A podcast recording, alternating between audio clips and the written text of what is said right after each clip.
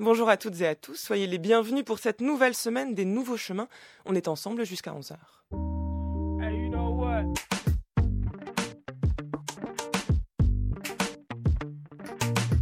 Cette émission tente quotidiennement d'abandonner l'intelligence pour obtenir la clairvoyance grâce à Tristan Grenassia, Géraldine Mosna-Savoie, Laure Andrion, Geneviève Méric et Marianne Chassor. Elle fait régner la loi du Tao musical grâce à François Connac, cette semaine à la réalisation, avec aujourd'hui à la prise de son impartiale, Élise Le.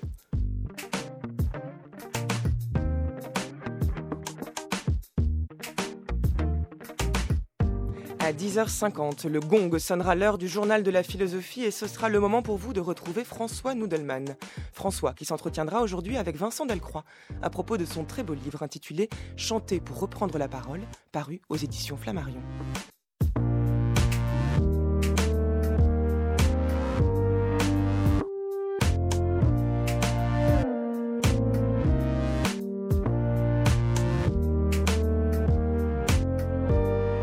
Conquérir le pouvoir est une chose, l'exercer et le maintenir en est une autre.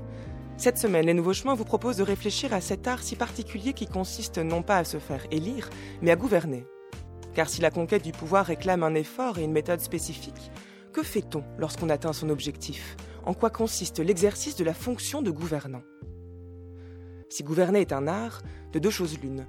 Soit l'on considère qu'il est le fait de génie, dont les secrets de fabrication seraient innés et intransmissibles, soit l'on part du principe que c'est une technique, et donc qu'elle est en droit accessible à tous. En d'autres termes, et la question est de taille, peut-on vraiment apprendre à gouverner?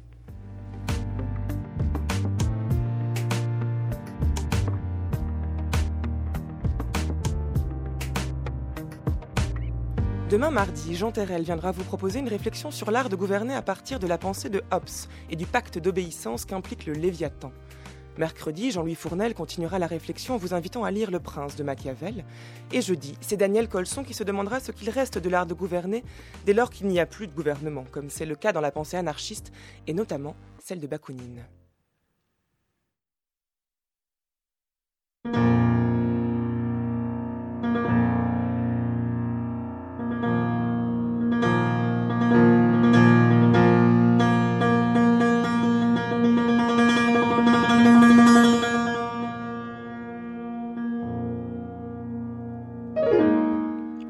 Puisque cette question au fond est vieille comme la politique, commençons cette semaine en quittant l'actualité la plus proche et en nous déplaçant dans l'espace et dans le temps.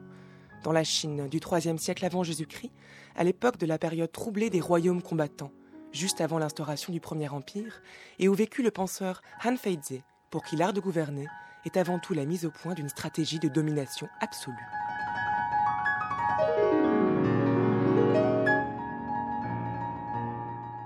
Le pouvoir doit rester caché. Il s'enracine dans le non-agir. Tous s'affairent aux quatre coins du monde, mais l'important est de se maintenir au centre. L'homme saint se tient auprès de la source, tandis que les quatre coins du monde viennent à lui. Il demeure sans attente, la vacance au cœur, et obtient naturellement ce dont il a besoin. Quand il a trouvé la place qui lui revient en propre, le sage, reposé dans les ténèbres, contemple la lumière. Les êtres prennent place à sa droite et à sa gauche, puis, une fois ces derniers convenablement installés, il ouvre les portes et fait face au monde. Il ne change rien, n'altère rien, mais agit grâce aux deux leviers que sont la récompense et le châtiment. C'est de cette façon qu'il œuvre, jamais autrement, toujours ainsi. Voilà ce qu'on appelle marcher conformément à l'ordre des choses. S'il fait part de ses dégoûts et attirances, ses sujets cherchent à le manipuler. S'il se montre indulgent et peu enclin à sacrifier des vies lorsqu'il le faut, ses sujets abusent de sa compassion. Il existe une hiérarchie naturelle entre le haut et le bas, entre le supérieur et l'inférieur. Lorsque les sujets et les princes intervertissent leur place et rôle, le pays sombre dans le chaos.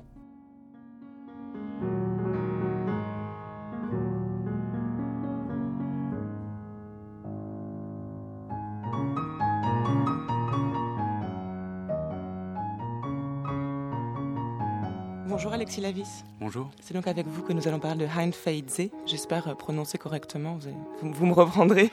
Vous êtes chargé de cours à l'Université de Rouen et l'auteur d'une nouvelle traduction de L'Art de gouverner, qui est un, une sélection de textes de Hein Feidze, qui lui-même avait beaucoup écrit. On, en parlera au cours de l'émission. Et il est notamment l'auteur d'un recueil qui, s'intitule aussi Hein Feidze ou Le Tao du Prince. Euh, je renvoie là à une édition de, Jean Lévy qu'on trouve, en, qu'on trouve en point seuil. Dans le texte qu'on a entendu, qui était interprété par Georges Claes, on a cette phrase assez frappante aujourd'hui, hein, pour quelqu'un qui, vit au XXIe siècle, qui consiste à décrire ce que doit être le pouvoir. Il dit ceci le pouvoir doit rester caché, il s'enracine dans le non-agir. Oui. Le fait que le pouvoir doit être caché et qu'il consiste en une forme d'absence d'action va à l'encontre de la conception qu'on se fait du pouvoir aujourd'hui. Ah oui, tout à fait. Euh, il faut euh, remettre aussi les choses euh, en leur temps et leur contexte. Euh, chez Han Fei, euh, et au fond, euh, bon, il, partage, ça avec les penseurs taoïstes, ceux qui, donc ceux qui dirigent, ceux qui gouvernent. c'est le Dao, donc ce qu'on appelle la voie ou la mouvementation propre aux choses, qui est une traduction beaucoup plus littérale de Dao. c'est un principe où, voilà, où, une mouvementation qui n'est pas apparente, mais c'est pas parce qu'elle n'est pas apparente qu'elle n'est pas.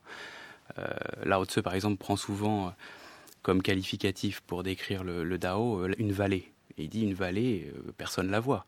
On voit le flanc des collines, on voit la rivière au fond, mais la vallée en elle-même, elle est où?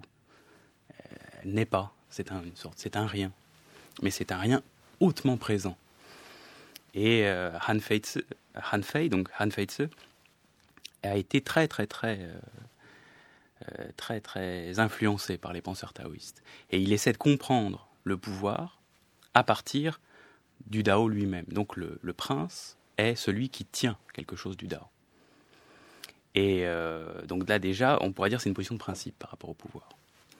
Donc le prince, pour être véritablement celui qui ordonne, comme le Dao ordonne, à partir d'une forme, on pourrait dire, de loi naturelle, c'est-à-dire il est le garant du fonctionnement des choses telles qu'elles sont.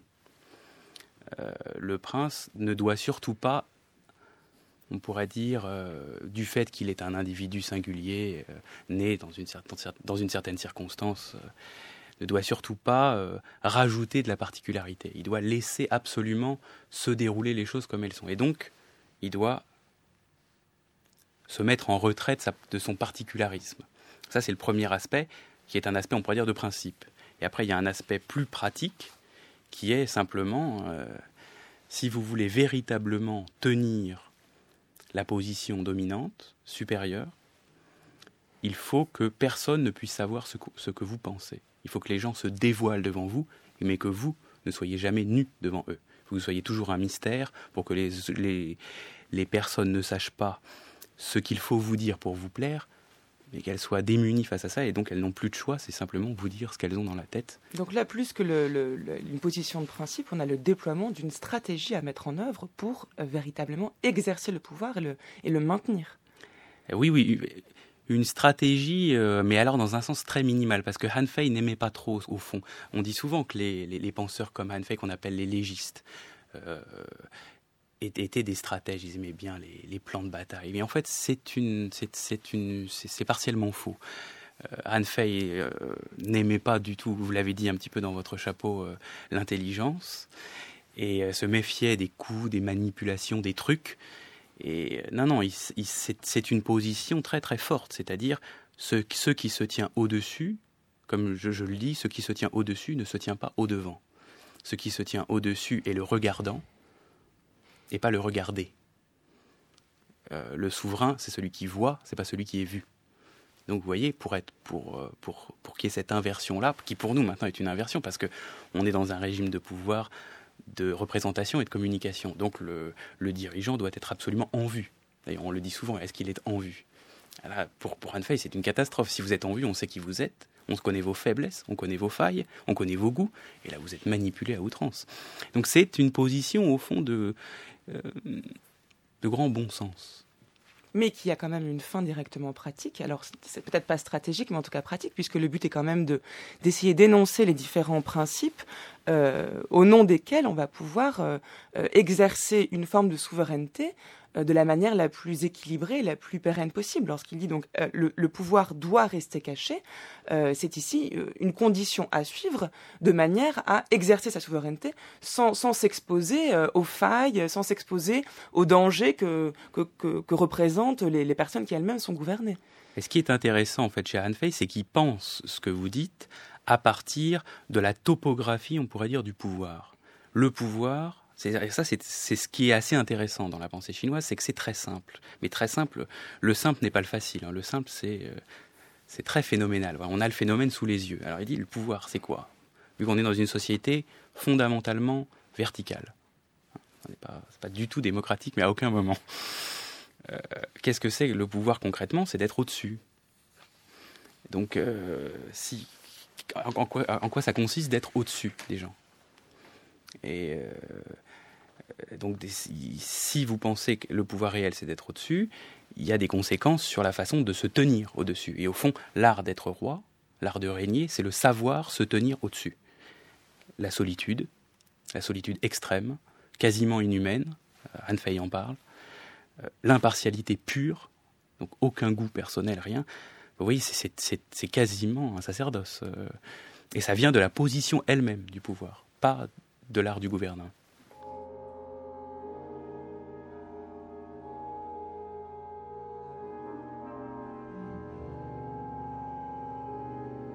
Choisir, c'est manquer l'universel. La vraie voix, elle, ne laisse rien de côté. Voilà pourquoi Chen Tao rejetait la connaissance et son propre moi pour se laisser porter par l'inéluctable. Car pour lui seul, le détachement permettait de se conformer aux lois de l'univers. Connaître, c'est ne rien savoir, avait-il coutume de dire, signifiant par là le souverain mépris où il tenait la connaissance. Il évoluait avec les êtres et les choses, restant toujours vague, flottant. Il avait abandonné toute opinion personnelle afin de se garder de tout préjugé. Il ne s'intéressait ni au savoir ni à la réflexion, ne cherchant ni à deviner le futur ni à remonter au passé, se contentant d'être là, présent. Il marchait quand on le poussait, avançait quand on le traînait. Il tourbillonnait comme le vent, virevoltait comme la plume, tournait comme la meule. Pourquoi donc? Parce qu'il demeurait persuadé que les objets inconscients, n'ayant pas le malheur d'être affublés d'un moi, et ne connaissant pas la fatigue d'avoir à faire travailler leur ménage, se conformaient dans chacun de leurs mouvements à la raison des choses. Il resta toute sa vie obscur. Il disait encore Il suffit d'être comme les choses inanimées. À quoi servent la sagesse et la sainteté? Une simple mode de terre ne perd jamais le Tao.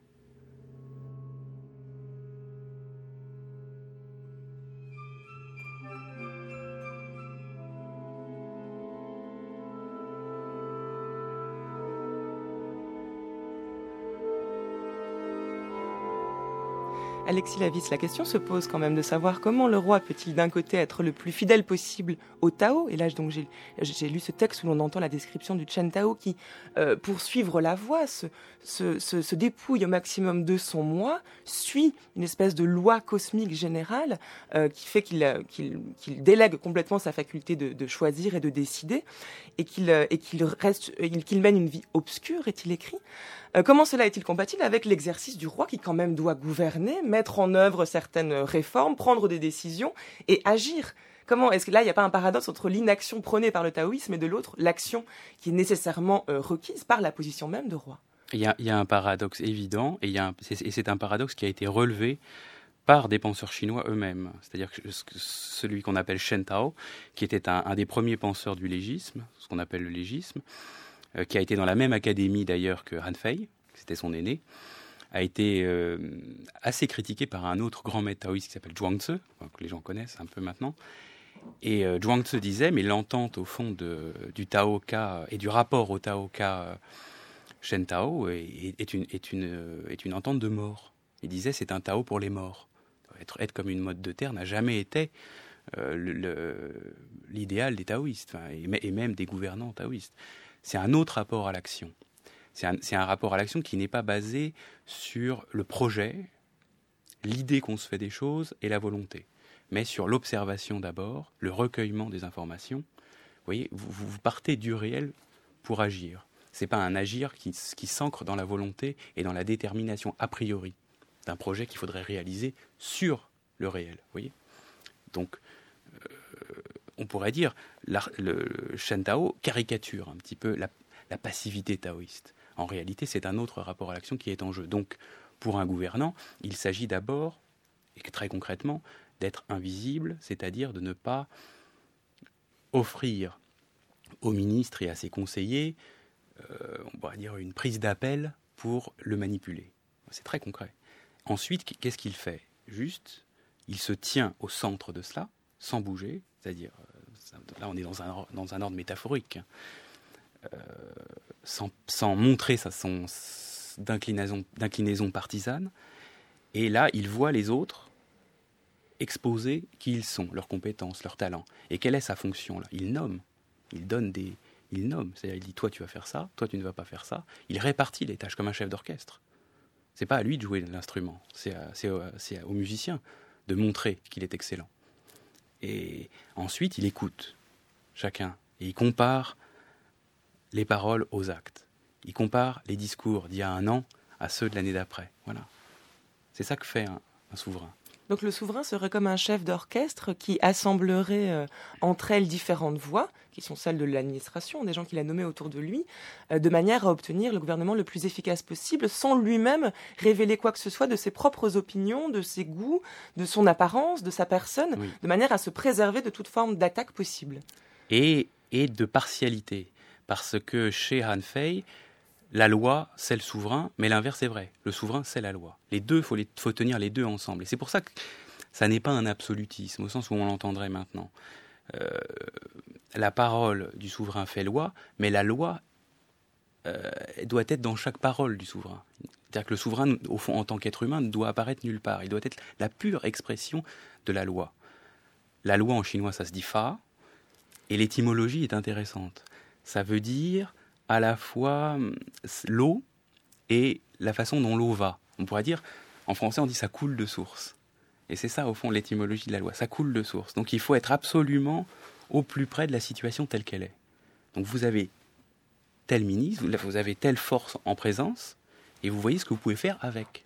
Mais, de, quelle loi parle-t-on ici? C'est la loi naturelle ou la loi des hommes, celle que justement que les hommes vont voter de manière à pouvoir vivre ensemble en société? C'est la grande tension du monde chinois. C'est-à-dire que chez, Confucius, cette loi-là, c'est la tradition héritée de la dynastie Zhao qu'il faut préserver. Chez Sun Tzu, qui est un des très grands penseurs confucéens, qui a été le maître de Han Fei. Donc Han Fei a eu un maître confucéen et un, et un immense maître confucéen. Euh, cette loi, c'est vraiment le rite. Il faut penser tout à partir du rite. Et ça, c'est tout à fait fascinant pour nous parce que ça nous déplace et en même temps, c'est euh, vertigineux. Et, euh, et chez Han Fei, qui, a été quand même très très touché par le taoïsme, euh, tout ça est trop lié à la convenance. Et au fond, gouverner à partir d'idées anciennes, ça n'est pas être en rapport à la situation telle qu'elle est. Donc effectivement, on a chez Han Fei une volonté de penser la loi à partir de ce qu'on appelle loi naturelle ce qu'il faudrait dire au fond la situation telle qu'elle est et voir comment on peut faire au mieux avec ça.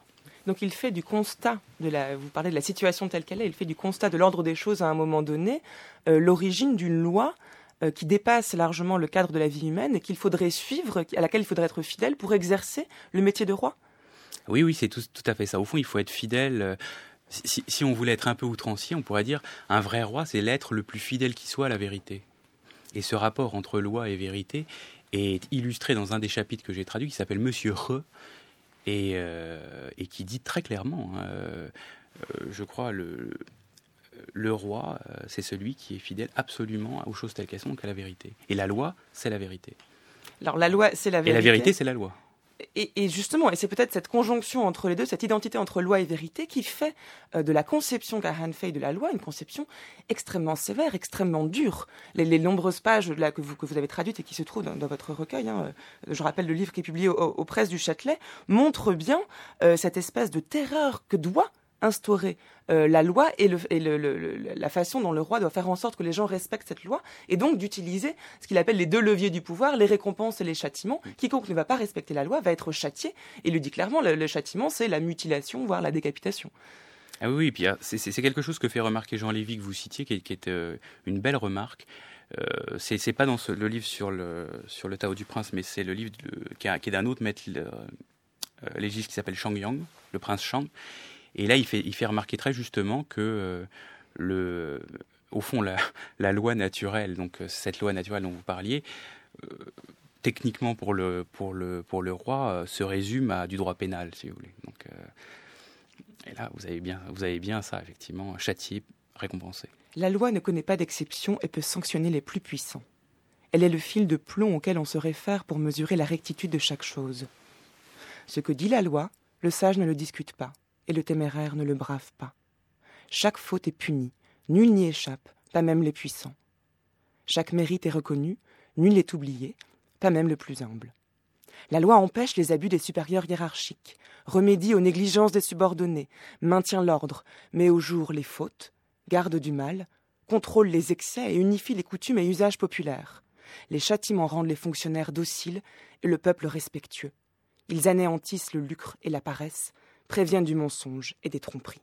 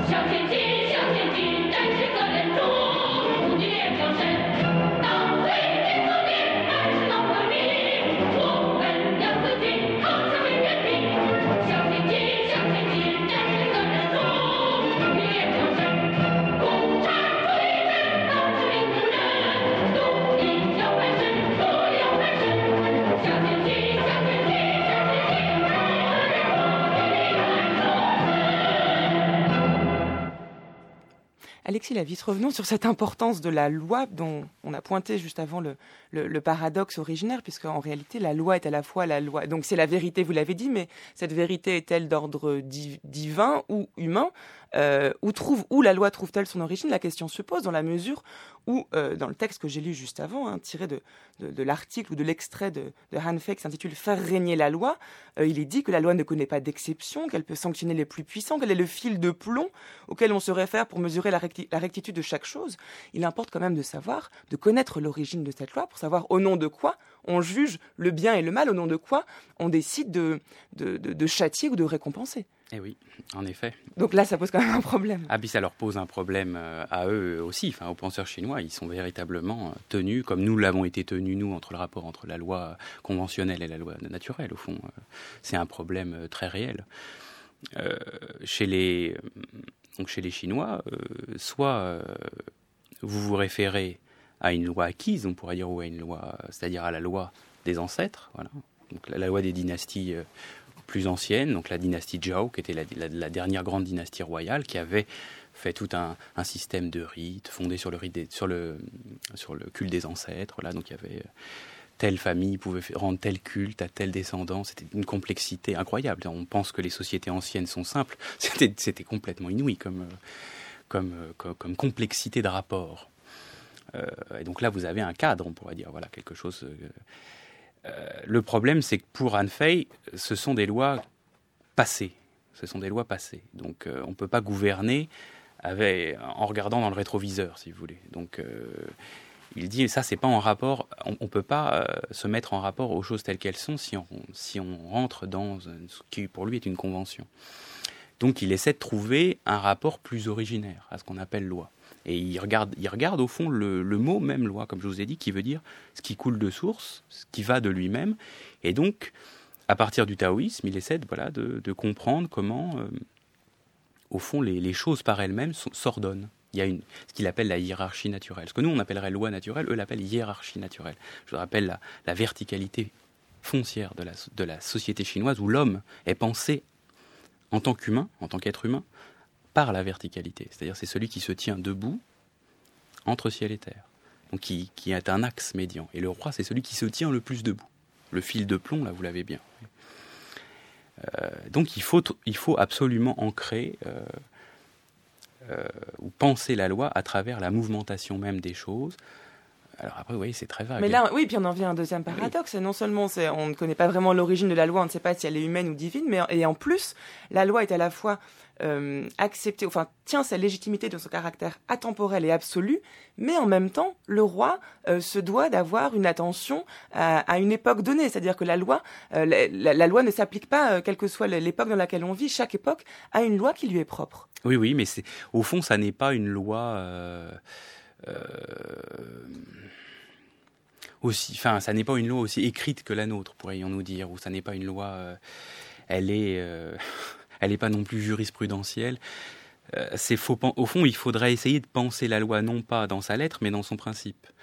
Et, dans son principe, il faut arriver à, à, entendre ce que, au fond, toutes les grandes sociétés ont pensé. je suis en train de traduire en ce moment des textes sanscrits et, et ce que, les, Indiens, euh, donc des Védas et tout, appellent le Dharma. Dharma, ça veut dire loi. On traduit ça par loi.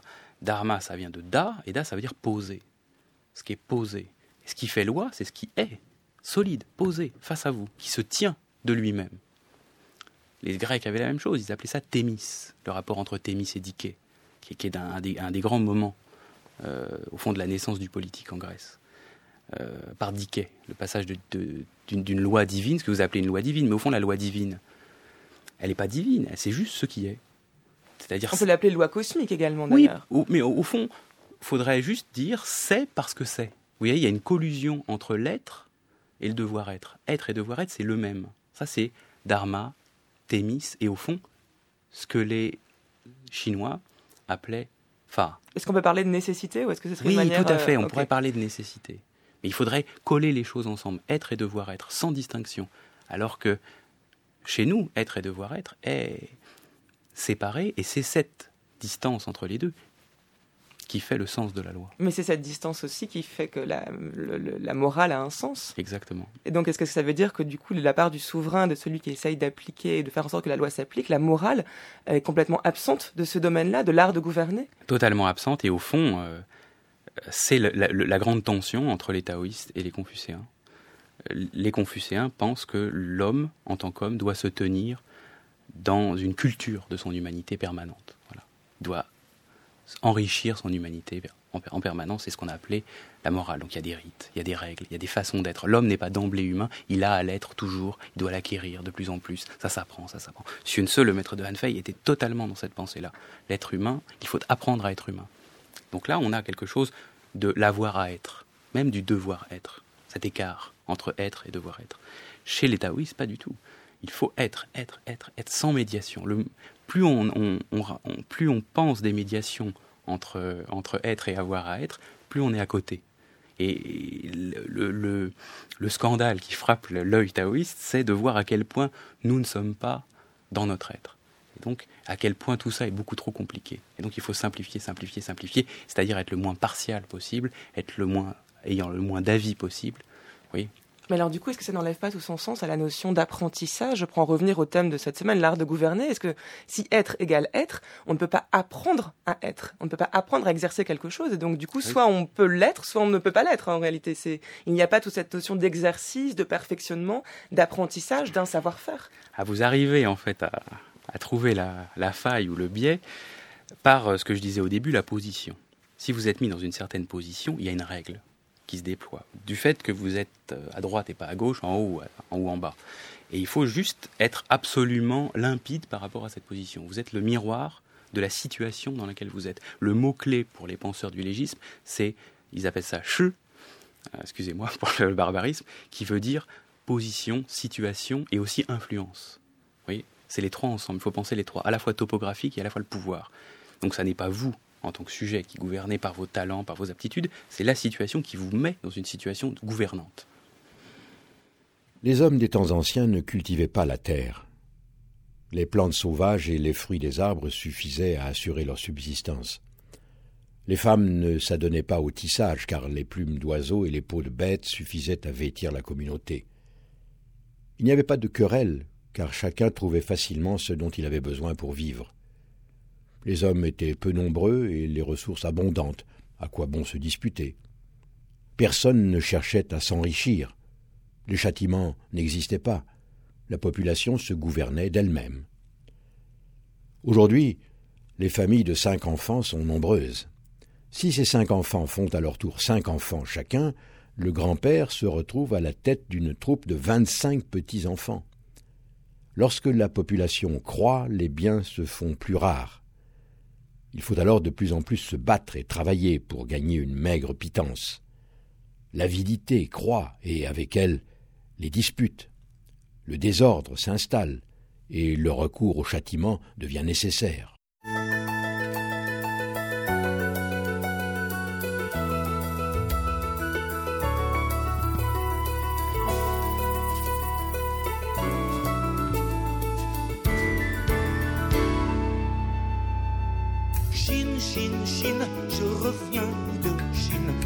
farine, mine, je mets les turbines, je me débine, chine, chine, chine, j'ai filé en Chine, j'ai trinqué, chine, chine, des tasses de thé au jasmine, chine, chine, chine, je reviens de Chine, ça fait ping, pong, ping, les yeux ça les clignent, c'est pas tellement clean, mais tu dors de ligne, quand la belle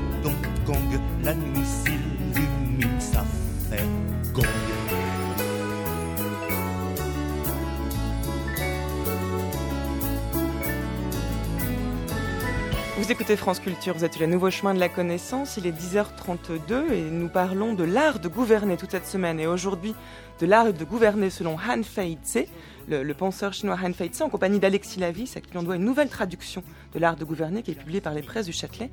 Et vous écoutez Claude Nougaro, Chichin, c'est évidemment un choix de François Connac, vous l'aurez reconnu. La tongue de flammeau, si longue qu'un dragon. Le royaume de la vie en jaune, les pagodes rouges où bouge la dynastie Ming. J'ai visité Xi'an, j'ai zioté Guilin, j'ai vu les rouleaux de vélo quand ils font leur dream, dream, dream, chin, chin, chin. J'ai filé en Chine quand Paris me mine, je mets les turbines, je débine, chin, chin. Alexis Lavis, la chanson qu'on est en train d'écouter me fait penser que c'est lire les textes d'Anne Faitze et de vous entendre en parler est une bonne façon d'aller, euh, de dépasser les idées reçues que l'on peut avoir sur la pensée chinoise, qui est quand même très peu connue en France. Enfin, on peut faire des années d'études de philosophie en France sans jamais étudier un, penseur chinois. Ah c'est quand même euh, ça, ce qui explique sans doute la, méconnaissance qu'on a de, cette œuvre-là. Et, euh, et dans le texte qu'on a entendu juste avant, justement, il me semble que c'est euh, un bon moyen de continuer à, pointer les paradoxes, hein, ce que nous faisons depuis le début de cette émission, qui permet de, bien cerner ce dont nous parlons aujourd'hui, puisque donc vous l'avez dit, cette importance de la position du souverain, c'est une réflexion qui est quasiment topographique. Vous l'avez mhm. dit encore une fois, le souverain est au-dessus, non pas au-devant. Et c'est la position elle-même qui gouverne, et pas le souverain en tant que personne. Voilà, c'est ça. Donc on est vraiment dans une réflexion qui est d'ordre topographique, qui, prend en compte le lieu, le, positionnement des, individus, enfin en tout cas de, la façon dont les individus se situent les uns par rapport aux autres. Mais il y a un autre paradoxe que cela soulève et que le texte, il me semble que Georges Claes a interprété juste avant, pointe bien, c'est la notion de changement et d'évolution euh, à travers les époques puisque la réflexion de Han Fei telle qu'on la présente jusque-là, les, principes que l'on a énoncés, un roi ne se montre pas, un vrai roi n'agit pas, seule la loi gouverne, le vrai pouvoir ne, se partage pas, ça ne l'a pas encore dit, mais on va pouvoir en dire deux mots, euh, laisse à penser que ces principes-là sont valables de tout temps, et, euh, quelles que soient les époques. Or, le texte qu'on a entendu montre bien la conscience qu'a Han Fei de l'évolution historique dans laquelle s'inscrit euh, l'homme, dans laquelle s'inscrivent les, hommes, et notamment cette forme de, de, croissance de la population, on parlerait de pression démographique aujourd'hui, qui fait que... Euh, c'était le cas euh, à l'époque des royaumes combattants, dans le, le, temps dans, le, vécu, euh, dans lequel a vécu Han Fei. Voilà, mais qui montre bien du coup ce souci de prendre en compte une forme de, de conjoncture, enfin de, de, de, moment donné, d'instant propice peut-être, je ne sais pas, mais qui, qui va à l'encontre de ce que vous disiez sur le être égal être, c'est la nécessité qu'on est dans une, dans, une, dans une atemporalité parfaite, alors qu'avec ce texte, ah bah on voit le souci d'ancrer dans, dans l'histoire la réflexion. Je dirais oui et non. C'est une réponse un peu normande, mais en réalité, c'est une, une position aussi, au fond, contre l'idée de l'histoire. C'est-à-dire que, au fond, ce que dit Han Fei dans ce passage, c'est bon, l'histoire c'est sympa, mais qu'est-ce qu'on, enfin, on s'en fout un peu, pour le dire un peu grossièrement. il dit ce qui, importe, c'est de voir ce qui est de, au devant de nous et, et, et de faire avec ça. Et la nécessité, c'est la nécessité de ce qui est au-devant de nous, de, de ce qui. Enfin, de, de, la situation telle qu'elle est maintenant. Il n'y a pas d'autre temps que celui de maintenant, pour les, en tout cas pour les taoïstes. Donc, euh, euh en réalité, euh, les, le penseur légiste qu'est Han Fei, et qui a été un, voilà, qui est un fils d'une période très troublée en Chine, qui ressemble un petit peu, là pour faire un parallèle avec Machiavel, à cette époque de l'Italie où euh, des petites principautés très puissantes commencent à monter et, se, et rentrent en conflit les unes avec les autres. C'est une période aussi de bouillonnement intellectuel. Machiavel, on en parlera mercredi prochain. Et euh, donc c'est une période de bouillonnement intellectuel, de pression démographique. Les, le, grand monde chinois de l'Antiquité s'effondre euh, et ils sont dans une espèce d'entre-deux civilisationnel. Donc il faut prendre ça aussi en compte. Euh, et là, Han Fei voit le, danger qu'il y a à gouverner avec, des, avec un rapport euh, au temps, aux êtres humains et, euh, et, à la situation en général qui a plus de 500 ans, si vous voulez. Parce on est, dans des temporalités très très longues. donc il y, a une dimension de réel politique aussi. On dire, bon, comment on fait pour, euh, pour suivre au fond une économie de vie qui était euh, valable dans, un, dans des royaumes très petits, avec une faible pression démographique, avec une certaine unité quand même de gouvernement. Il n'y avait pas plusieurs principautés. La pression militaire était beaucoup moindre. Euh, donc il, prend en compte le fait que la situation a tout simplement changé. La situation n'est plus ce qu'elle était. Vous voyez, ça, on est dans un rapport à, l'histoire différente. C'est-à-dire qu'il ne prend pas en compte, au fond, il prend en compte l'histoire pour regarder qu'elle a changé. Et donc, il ne faut pas en tenir compte.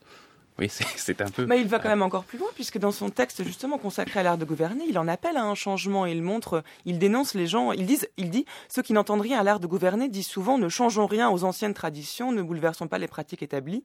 Mais le sage véritable ne pense pas en termes de réforme ou de préservation. Il ne se préoccupe que de gouverner en accord avec la situation présente. S'il change de voie, s'il abandonne les coutumes, ce n'est que parce qu'elles sont obsolètes. Donc il évoque quand même la possibilité de changer de tradition, de, tradition, de changer de voie et donc de s'adapter à l'époque qui elle-même change. Et au fond, il change même pas. C'est-à-dire qu'il va, il va tellement loin dans ce rapport au, présent pur, quasiment, qu'au fond, il change même pas. C'est-à-dire qu'il a même plus, il a même plus de rapport à ce qui a été. Ce qui a été ne l'intéresse pas. Bah, s'il parle de changement, c'est qu'il y a quand même, il compare avec un moment donné oui, euh, qui était différent. mais parce qu'il pense à partir des Confucéens qui pensent au fond le, monde euh, politique. Et là, il faut vraiment entendre politique comme qu'est-ce qui fait qu'on est ensemble, qu'est-ce qui fait qu'il y a un être ensemble. Euh, donc les Confucéens pensent ça à partir de la tradition. L'être ensemble, ce qui fait qu'on est ensemble, c'est la tradition. C'est ça le monde politique pour un, pour un Chinois confucéen. Euh, et chez Han Fei, au fond, il voit que cet être ensemble, cette tradition est complètement obsolète. Donc il parle à ces Confucéens il leur dit non, et qui étaient là, pour beaucoup des conseillers du roi. Donc il leur disait non, il faut suivre la, voie des anciens rois, il faut faire voilà. Euh, et il, voit que euh, on s'enlise dans des voilà dans des dans des pratiques, euh, dans des dans des conceptions qui n'ont plus lieu actuellement. Donc il, parle à ces gens-là d'un strict point de vue de gouvernant qui serait absolument acquis à sa, à sa vision des choses. Il y aurait au fond, on pourrait dire même plus d'histoire. Ça serait un simple présent perpétuel la situation, le, jeu des forces, on pourrait dire le, le jeu des forces, la topographie, toute la situation se met de cette façon-là. Alors le roi qui se tient au centre tire X ficelle, Y ficelle, et hop, pour, pour que les choses atteignent toujours un espèce d'état d'équilibre absolument immobile et silencieux. C'est l'immobilité et le mouvement, mais pensé tout à, tout à fait différemment de la façon dont on le voit. Bah, euh, en tout cas, une immobilité et un mouvement qui, doivent être pensés à travers, euh, ce qu'on a dit tout à l'heure, les récompenses et les châtiments, donc à, travers l'exercice d'une forme de violence qui est certes au service de la loi, mais qui, elle, s'éloigne bien de, l'immobilité, du calme dont vous parlez. Mais en, réalité, euh, il faudrait voir ou penser les choses à l'inverse, c'est-à-dire que ça n'est pas le roi en réalité qui châtie ou qui récompense, c'est la personne qui dévie de ce qu'on pourrait appeler la vérité, qui se châtie elle-même ou qui se récompense elle-même. Le roi ne bouge pas. Donc, euh, il faut imaginer véritablement une espèce de mur. Et donc, si vous êtes, euh, si vous allez trop vite, vous rentrez dans le mur. Et si vous êtes trop loin, vous perdez le. On peut, vous voyez le, parallèle. Donc, euh, le roi, au fond, ne fait même pas ça. C'est-à-dire que c'est si les choses sont bien tenues. Et là, le, mot, le mot central, c'est la tenue, ce qui tient. Il faut tenir la vérité. Si la vérité est tenue, où la loi est tenue, la personne qui enfreint la loi, au fond, se brûle elle-même. La personne qui respecte la loi rentre dans le courant des choses et, prospère naturellement. Vous voyez, c'est véritablement un système, on pourrait dire, sans, sans personne. Mais alors du coup, justement, euh, j'en reviens à la, question quand même centrale de cette émission. Euh, l'art de gouverner a-t-il un sens au sein de cette pensée? Puisque si le roi est obscur, le roi est invisible, ne se montre pas, il n'agit pas, c'est la loi qui gouverne, c'est pas lui-même, qu'est-ce que c'est que, signifie gouverner? Est-ce que la, notion même de gouverner a encore un sens dans cette pensée? Et Oui, et, là, euh, vous avez, tout à fait raison. et ce qui a été, moi, dans mon... D'ailleurs, ce serait une, erreur qu'il faudrait relever. je pense que il aurait fallu euh, distinguer, en tout cas j'aurais dû distinguer beaucoup plus nettement gouverner et régner. Et je pense que le fond de l'affaire, c'est que ça n'est pas tant l'art de gouverner que l'art de régner. Quelle est la différence? Eh bien, il faudrait rentrer dans la langue elle-même. Le roi, donc on a le rex euh, latin, le raja euh, sanskrit, donc on a véritablement, on voit que c'est quelque chose qui est pensé à travers le temps et les civilisations, c'est lié à la règle. C'est celui qui, donc, c'est celui à la base même qui traçait, euh, qui traçait un trait et ça permettait de faire une ville. Vous voyez, donc il traçait juste un trait. On a la fonction royale. Il faut tenir quelque chose. On a encore la verticalité, qui est le, roi en Chine, c'est Wang, celui qui tient ciel, terre, et qui est et donc, et donc qui fait qu'il y a monde. Donc vous voyez, on est dans un on est dans un principe vraiment à chaque fois d'immobilité. Il faut tenir quelque chose. Il faut être juste la tenue elle-même il faut être l'axe de quelque chose. Alors ça, et, pour faire un parallèle intéressant, là on a le génie des Grecs parce qu'ils pensent la politique, donc la tenue de cet axe, non plus à travers une personne qui est le roi, mais à travers la communauté des hommes libres. La communauté des hommes libres, et ça ils l'appellent police. Et là vous voyez l'inouï du monde grec, c'est les seuls qui ont pensé ça. La communauté des hommes libres, ça fait loi. Alors que ce qui fait loi, c'est la rectitude du roi pour, dans le monde chinois sa rectitude vis-à-vis donc d'une loi. ce que vous appelez immobilité, ce qui vous dit mais c'est quoi gouverner? Au fond, il ne gouverne pas, il règne. Ce qui, ceux qui gouvernent, ce sont les ministres. Oh, le jour où tu as été choisi pour être le guerrier dragon aura été le plus terrible de ma vie. Et de loin, rien ne s'en est approché. Cela restera la plus amère, douloureuse, traumatisante expérience. Non, on a compris. Que m'aura infligé mon destin. Mais quand j'ai réalisé que le problème ne venait pas de toi, mais de moi, j'ai trouvé la paix intérieure. Et j'ai pu dompter le flux de l'univers. Alors c'est ça. Faut que j'ai l'intérieur en paix. Mon ventre est déjà super, super pacifique. Alors faut juste en fait que tout le reste en fasse autant. Hé la paix Viens là que je te cause.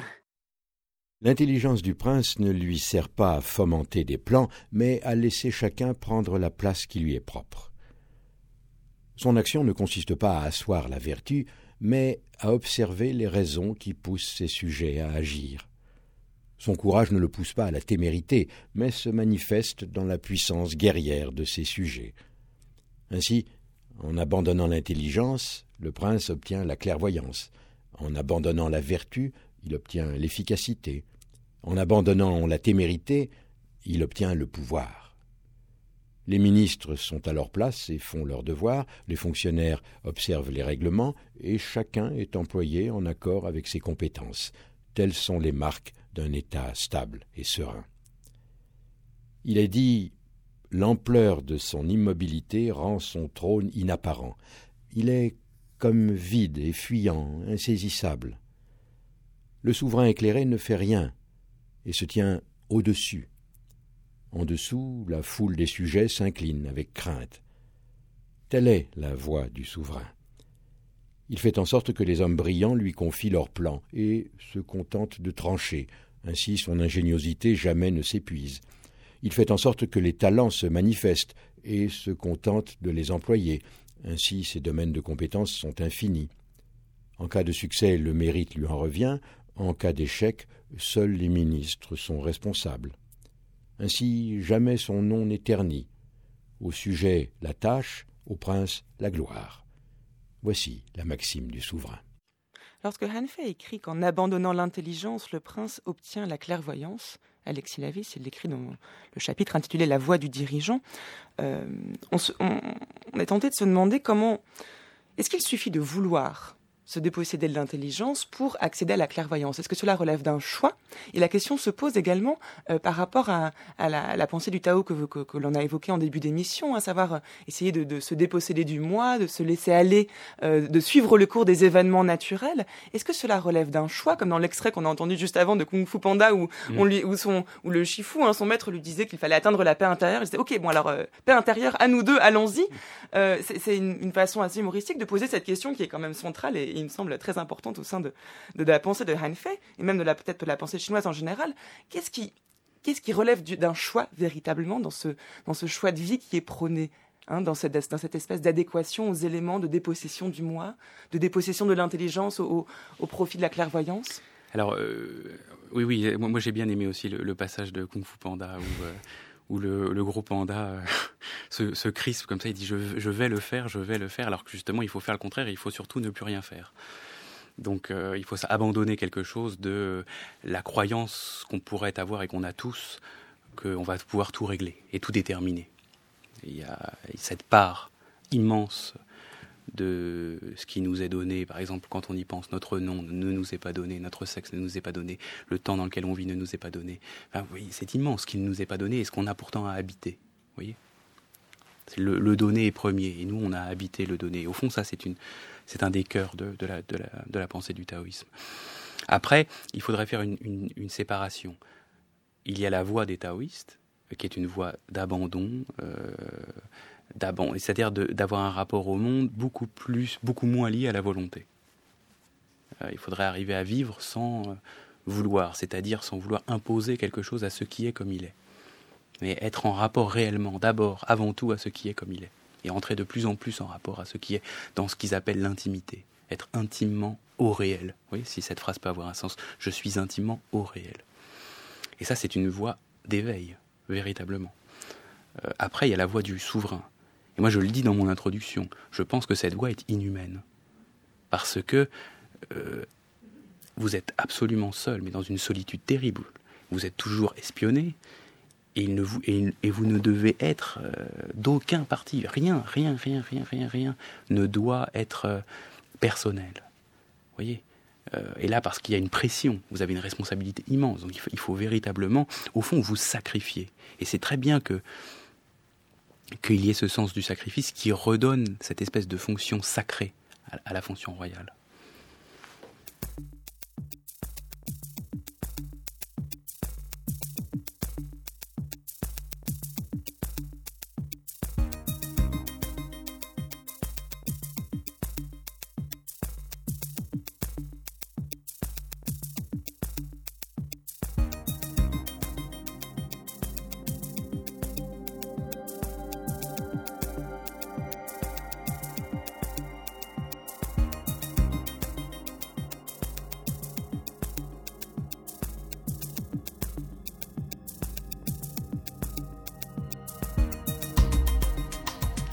Merci beaucoup Alexis Lavis d'être venu nous parler de Han Fei aujourd'hui.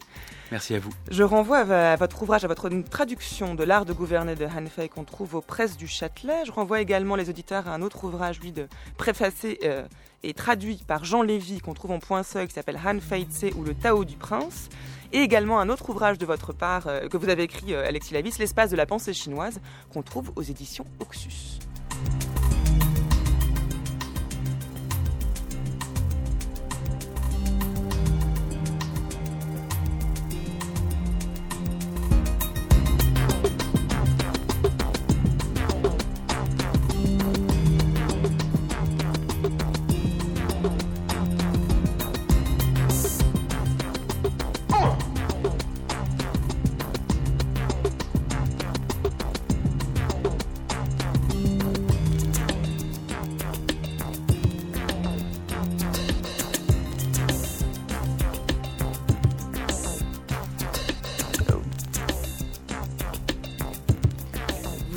De l'électro-chinoise sur France Culture. Il est 10h50, vous écoutez les nouveaux chemins de la connaissance et c'est l'heure de retrouver François Nudelman pour le journal de la philosophie. Bonjour François. Bonjour Adèle.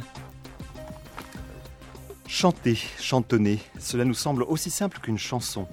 Mais le plaisir du chant ne vient-il pas d'une présence plus secrète au cœur du langage? C'est une des nombreuses questions que pose Vincent Delecroix dans Chanter, publié chez Flammarion dans la nouvelle collection de Benoît Chantre, Sens propre.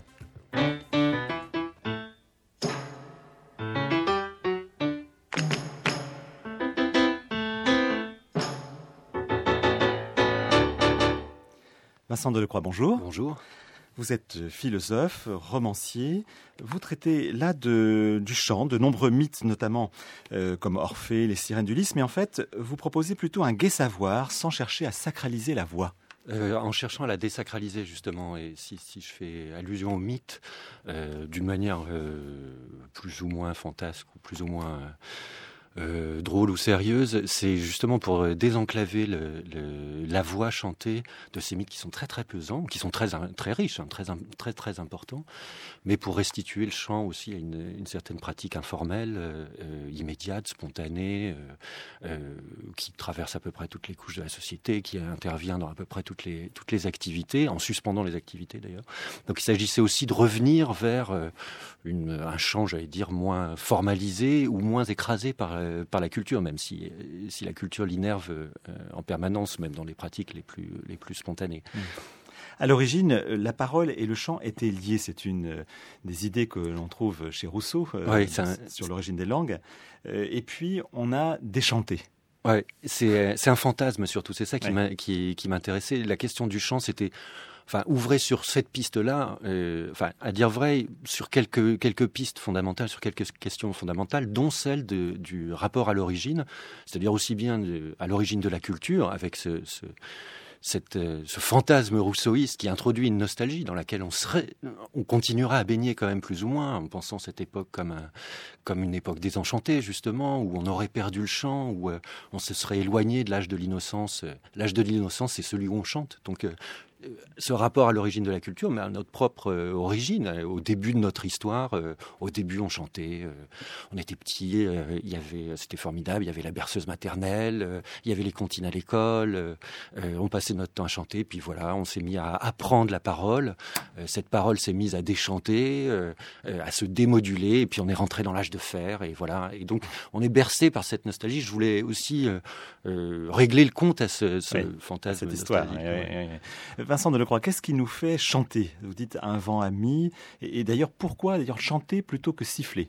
Bah, L'idée, c'était, c'était justement de, montrer que l'une des premières choses, et qui est chez Rousseau aussi, euh, l'une des premières choses, c'est que le caractère extrêmement spontané, extrêmement naturel euh, du chant montre qu'il y a qu'il est enraciné vraiment dans un socle, quelque chose comme un socle primordial. Les premières affections, les premières passions, ce qui nous fait chanter, c'est la joie, enfin, à dire vrai, plutôt la gaieté, c'est-à-dire le, le, pur sentiment d'être, hein, même un, dire, infrasubjectif, avant même d'avoir de, de, une identité. Euh, ben voilà, ce qui, ce, qui, ce qui spontanément nous fait chanter, c'est euh, le sentiment de vivre, quoi, c'est formidable, et puis la douleur elle-même. Donc des, des, des, passions, des passions primordiales, des, ce, que, ce que Rousseau appellerait des oui, affections morales oui. primordiales. Voilà ce qui nous, oui, parce on dit chanter comme un pinson. Ouais. On présuppose d'ailleurs que le pinson est gay lorsqu'il chante. Oui, oui, ce qui n'est pas du tout évident. oui, cas. absolument.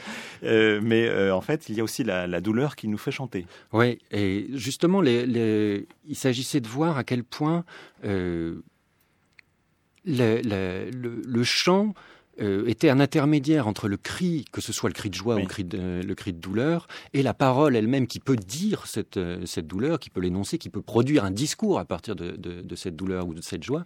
Et donc le chant comme début de la parole, hein, comme, comme accès, comme modulation du cri et comme intermédiaire vers la parole, c'est ça qui m'intéressait. Oui, oui. Il y a quelque chose de tout à fait passionnant dans votre livre, c'est de comprendre le pouvoir métonymique de la chanson. C'est-à-dire qu'on y associe tout ce qui a été vécu en l'écoutant. Ouais, et, et, aussi ce qui, ce qui était frappant, justement dans l'entreprise qui consistait aussi à désacraliser un petit peu, un petit peu le chant.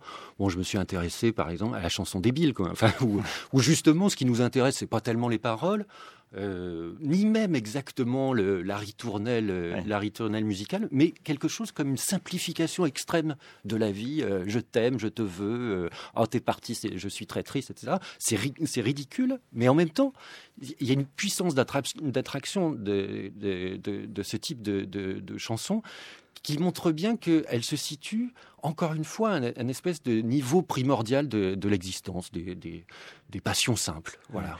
J'aime beaucoup la question que vous posez. Euh, où est-on lorsque l'on chante? C'est-à-dire, c'est pas seulement une question d'espace, hein, comme on est par exemple sous la douche, mais euh, c'est aussi la question de la division du, sujet qui Oui, c'était l'autre l'autre question qui m'intéressait beaucoup. Enfin, l'une des autres questions qui m'intéressait beaucoup, c'était le rapport à soi dans mm. le dans, dans, le chant. Enfin, le chant ouvrant une perspective ou, ou un questionnement sur puisqu'il n'y a rien de plus identifiant qu'une voix c'est absolument singulier.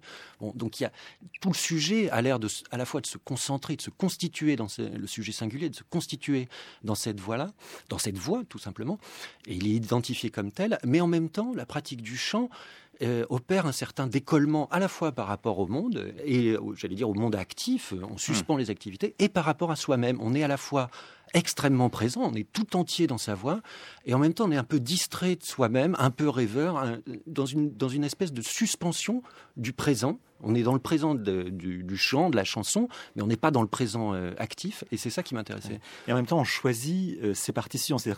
On est rarement l'auteur de sa propre euh, chanson. C'est étonnant. Justement, on a l'impression qu'il n'y a rien de plus, encore une fois, rien de plus singulier qu'une voix.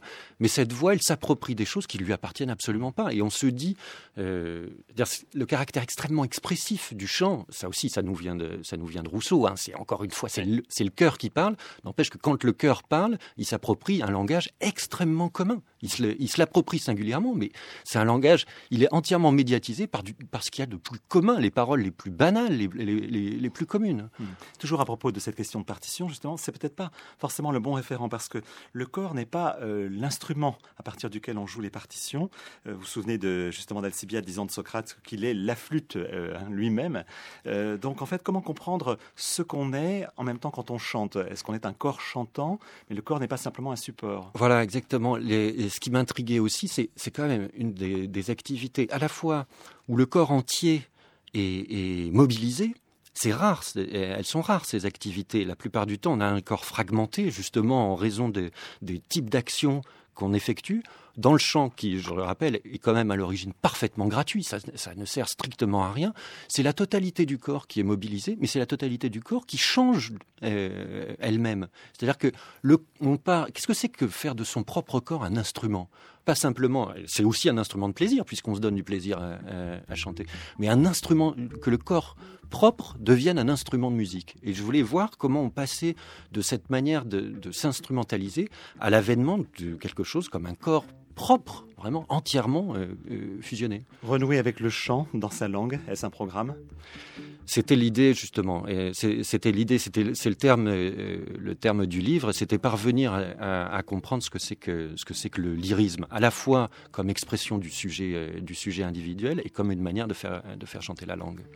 Merci beaucoup Vincent Delecroix. Je recommande très vivement ce beau livre, Chanter, reprendre la parole. C'est publié chez Flammarion.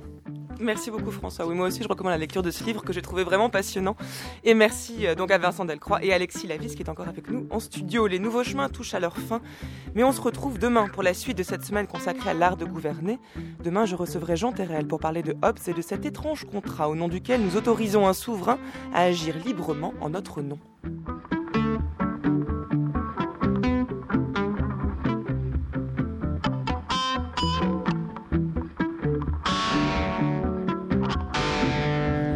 Voulez réécouter cette émission, c'est possible en vous rendant sur le site internet franceculture.fr à la page des Nouveaux Chemins.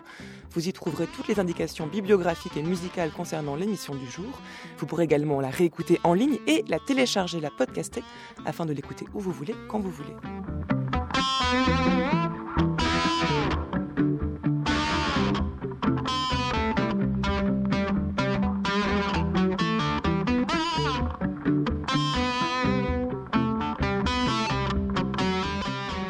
France Culture, il est 10h59. Dans un instant, Culture Monde. Florian Delarme.